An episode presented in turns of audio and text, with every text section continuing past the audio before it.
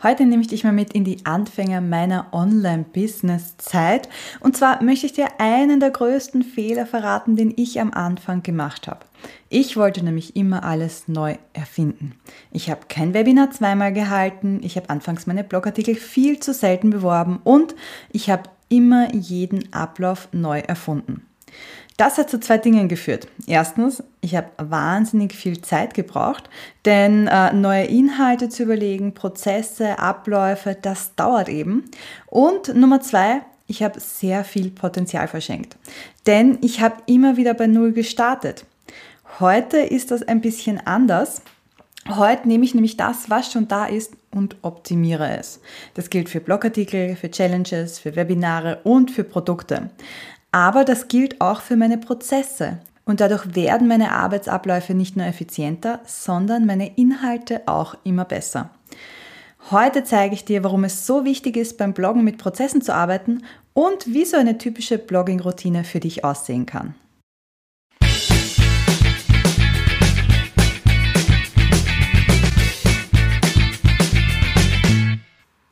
Ganz am Anfang möchte ich mir mit dir mal anschauen, was man überhaupt unter einer Blogging-Routine versteht oder einem Workflow oder einem Prozess. Und äh, das ist tatsächlich gar nicht so einfach. Ich habe zwei Stunden gegoogelt, um herauszufinden, wo denn jetzt der Unterschied liegt. Ähm, ich weiß, das war nicht ganz so effizient, aber für dich kann ich das ganze Spiel abkürzen. Im Prinzip ist das nämlich alles mehr oder weniger dasselbe und eine klare Abgrenzung gibt's nicht. Ähm, Falls ich mich irre, hinterlass mir gerne einen Kommentar und äh, klär mich auf, da freue ich mich drüber. Ähm, aber ich habe eine gute Definition gefunden für Workflows. Und zwar heißt die, der Begriff Workflow, auf Deutsch Arbeitsablauf, beschreibt eine definierte Folge von Arbeitsschritten zur Produktion von Ergebnissen. Nochmal, eine definierte Folge von Arbeitsschritten zur Produktion von Ergebnissen. Und ähm, das wäre jetzt für Workflows und für Prozesse vor allem. Wenn wir uns jetzt das Wort Routine noch anschauen, das ja auch oft in dem Zusammenhang ähm, genannt wird, dann kommt da noch ein anderer Aspekt mit hinein. Tägliche Routinen sind zum Beispiel etwas, das du jeden Tag machst. Also diese berühmte Morgenroutine, ähm, die ganz oft genannt wird, wenn du erfolgreich sein möchtest, wie deine Morgenroutine aussehen soll. Aber Routine sagt man auch dann, wenn man etwas oft macht, also wenn es zur Routine wird. Und äh, irgendwann kann man die Dinge dann im Schlaf, das heißt, man muss gar nicht mehr drüber nachdenken. Und das bringt mich wieder zu meinem ursprünglichen Thema, also dem äh, ganzen Prozesse im Online-Business und beim Bloggen-Thema.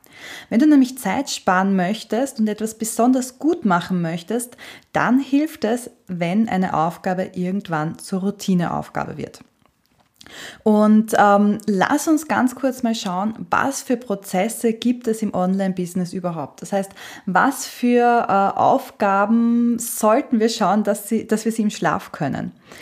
Ähm, Ganz am Anfang, wie gesagt, äh, mal ganz allgemein zum Thema Online-Business. Wir schauen uns nachher gleich noch den Schreibprozess im äh, Speziellen an.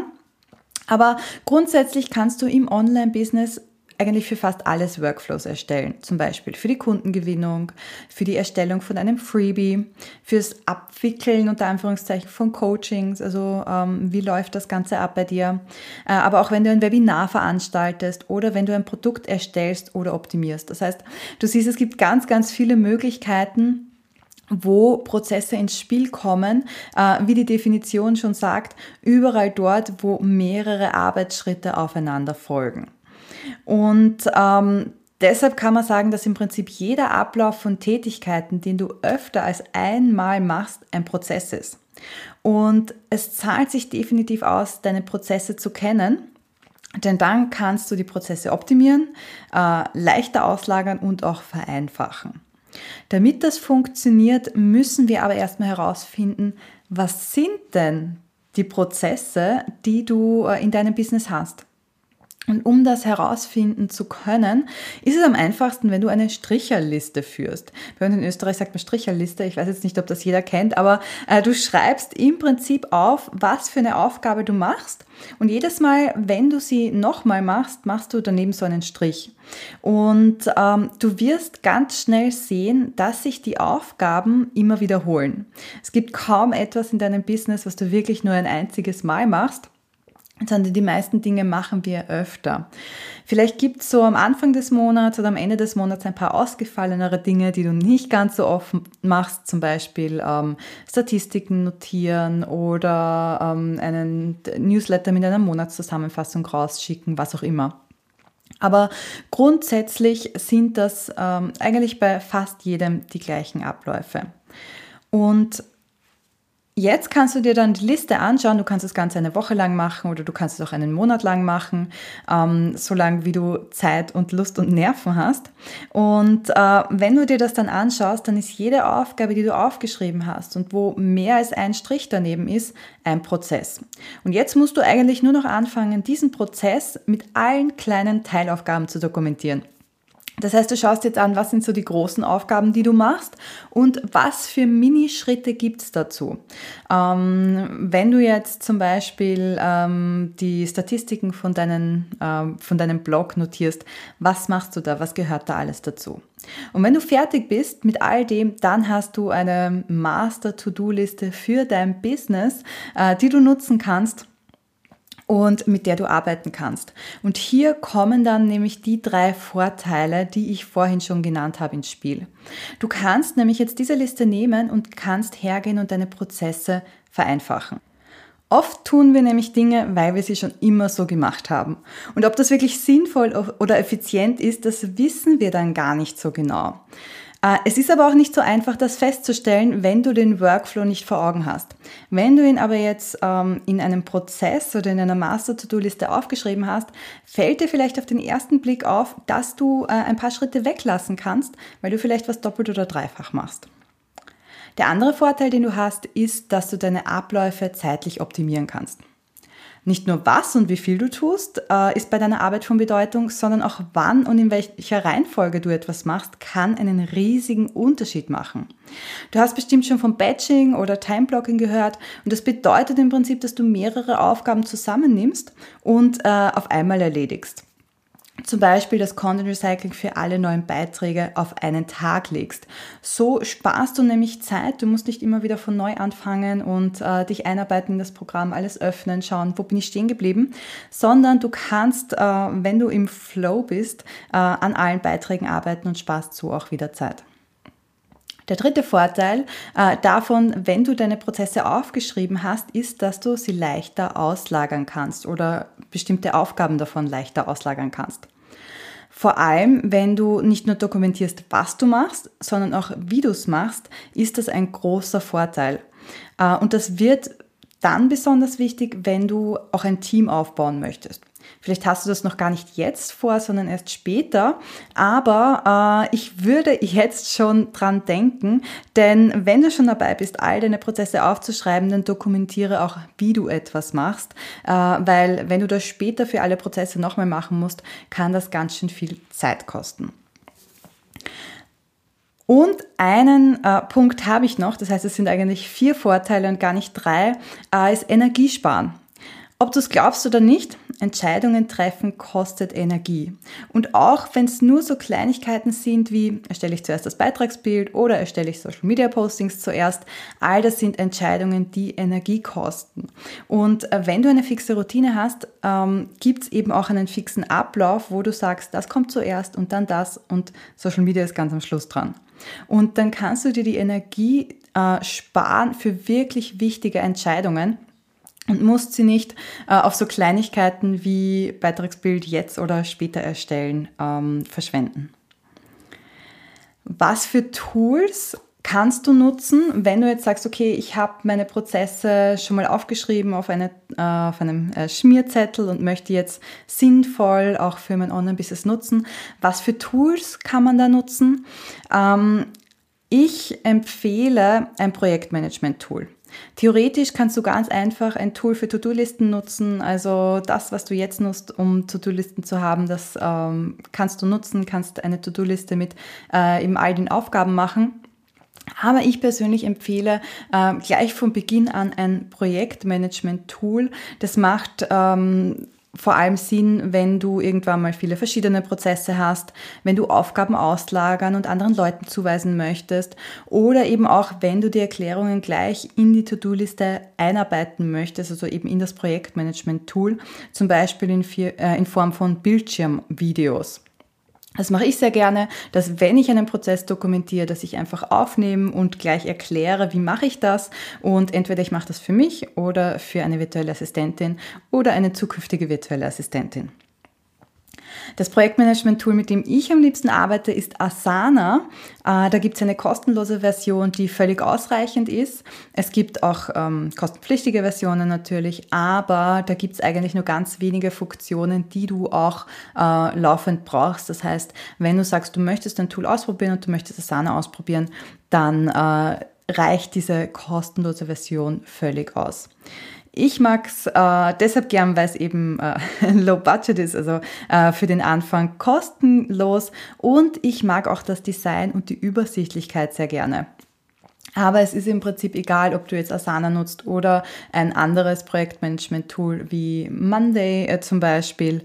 Das ist ganz äh, dir überlassen, was dir da am liebsten ist und wo dir die Bedienung auch am leichtesten fällt. Aber lass uns ein Stückchen wieder weg von der Technik gehen und hin zum Inhaltlichen sozusagen. Nämlich, ich habe dir vorhin versprochen, dass wir uns die Blogging-Routine anschauen. Und äh, wenn wir uns äh, im Detail anschauen, wie man so einen Prozess dokumentieren und aufbereiten kann, dann machen wir das natürlich an dem Beispiel äh, des Schreibprozesses, also dass wir uns anschauen, wie kann das Schreiben von Blogartikeln, wie kannst du das gut in einem Workflow oder in einer Blogging-Routine abbilden.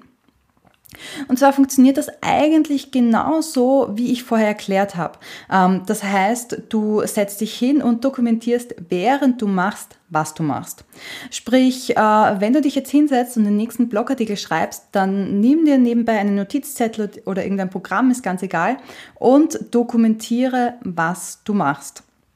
Und äh, ich habe dir natürlich ein Beispiel mitgebracht von meinem Schreibprozess und möchte ganz kurz erklären, was ich während meines Schreibprozesses alles so mache. Und das kannst du gerne als Anregung für dich nutzen.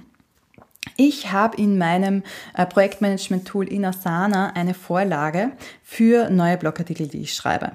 Und äh, die Punkte, die da sind, ist erstens Google Doc erstellen. Ähm, das ist das allererste, was ich mache, denn ich schreibe meine Blogartikel nicht in ähm, in WordPress direkt, sondern in einem Google Doc. Dort habe ich nämlich eine Vorlage für meine Blogartikel und äh, das ist auch einfacher zum, ähm, ja, zum Teilen des Blogartikels. Gerade wenn es ans Korrekturlesen geht, kann ich einfach den Link verschicken und dann kann ähm, jemand für mich Korrektur lesen und gleich Änderungen eintragen und so weiter. Das ist, das ist das Erste und hat noch gar nicht so wirklich was mit Bloggen zu tun, siehst du. Aber es sind einfach die organisatorischen Dinge rundherum, die auch äh, wichtig sind und die man auch nicht vergessen darf. Und dann geht's weiter mit der Recherche. Einerseits Keywords, aber andererseits auch Mitbewerb. Das heißt, ich schaue mir an, äh, was für ein Keyword kann ich nutzen, macht es überhaupt Sinn, diesen Blogartikel zu optimieren und äh, wer sind die Mitbewerber, wonach suchen die Leute überhaupt. Und der nächste Schritt, den ich dann mache, ist die Blogartikelstruktur erstellen. Also ähm, was äh, muss alles in dem Blogartikel drinnen sein? Was für Punkte äh, dürfen auf keinen Fall fehlen? In welcher Reihenfolge soll das auch sein? Und äh, dann habe ich äh, am Ende meine mein Grundgerüst und kann anfangen, den Entwurf zu verfassen. Das ist dann der nächste Punkt auf meiner Liste. Einfach mal so ein Rohentwurf, wo ich all das reinschreibe, was mir in den Kopf kommt. Der nächste Punkt, den ich mache, ist, dass ich mir Headline-Vorschläge überlege. Das heißt, wenn ich äh, den Artikel geschrieben habe, weiß ich schon ungefähr, was drinnen stehen soll und kann mir auch Headlines überlegen. Also ähm, Headlines sind im Prinzip die, die Titel für den Blogartikel. Und ich überlege mir da immer ein paar Versionen und äh, lass die dann mal so sacken und gehe vorher wieder zurück zu meinem Blogartikel und überarbeite den Entwurf. Das heißt, äh, du siehst auch hier, ähm, es ist nicht ganz linear, sondern ich habe mir hier einen ähm, Prozess überlegt oder einen Workflow überlegt, der für mich passt, damit ich einfach die Zeit auch habe zum äh, Reflektieren und zum Sacken lassen. Und erst wenn der Entwurf überarbeitet ist und kurz bevor der Artikel online geht, finalisiere ich diese Headline noch einmal und dann äh, kommen auch so ein paar organisatorische Dinge, sage ich mal, wie Titelbild erstellen, den Artikel in WordPress einpflegen, also von dem Google Doc, wo ich immer noch drinnen bin, in WordPress einpflegen und äh, den Blogartikel freigeben zum Beispiel. Also Blogartikel freigeben oder veröffentlichen.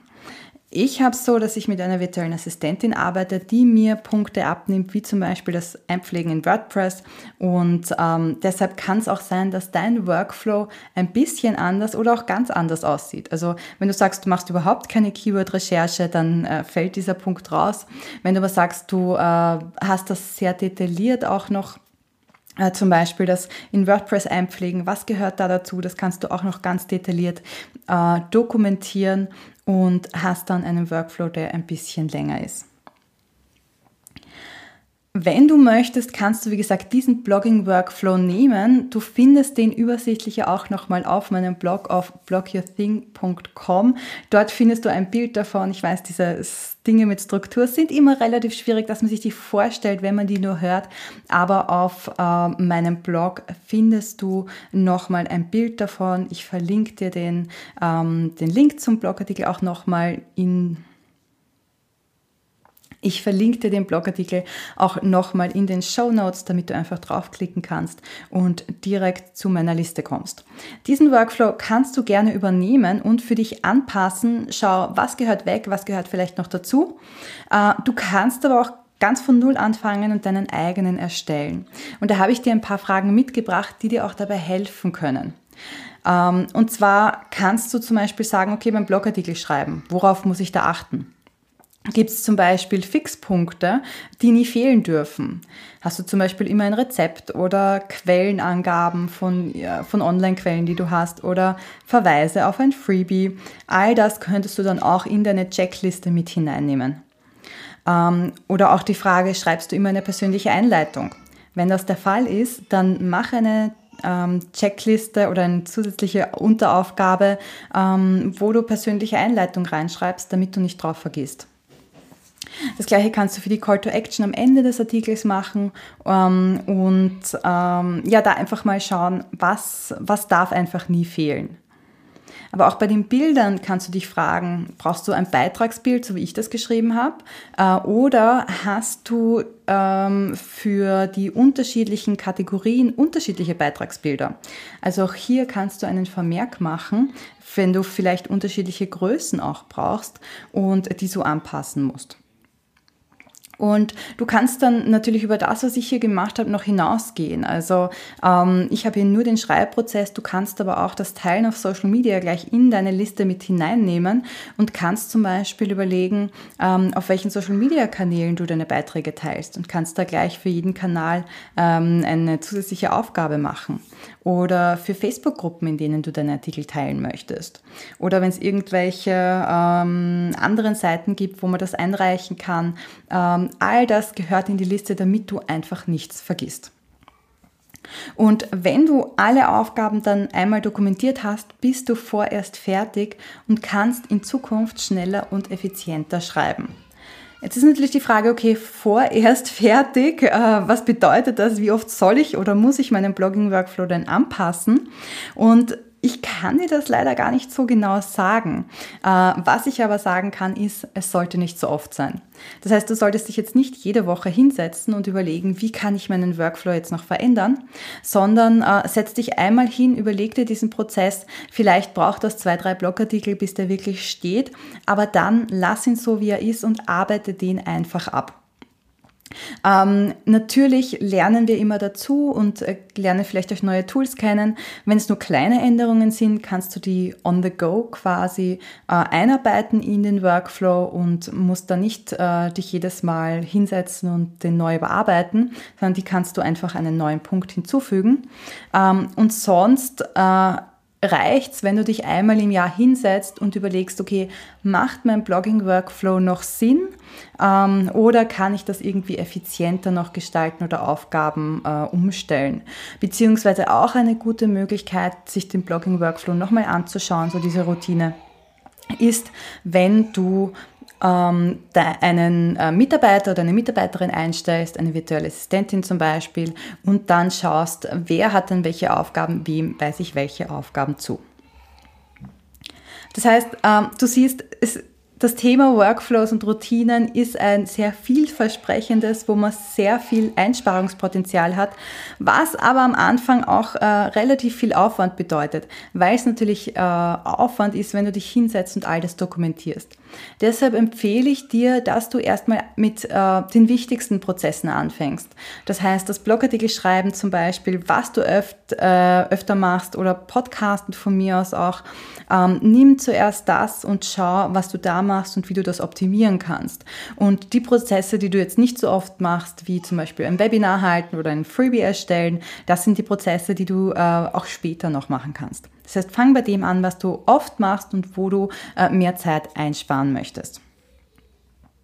Mich interessiert natürlich brennend, ob du schon einen Workflow hast, ähm, von mir aus nennst Master-To-Do-Liste oder Blogging-Routine oder Prozesse, wie auch immer, ganz egal. Aber weißt du, was für Aufgaben zum Blog Artikel schreiben dazugehören, in deinem Online-Business dazugehören, äh, hast du dich mit dem Thema schon mal beschäftigt, dann äh, komm gern auf meinen Blog und hinterlass mir da einen Kommentar und verrate es mir. Ich bin sehr gespannt.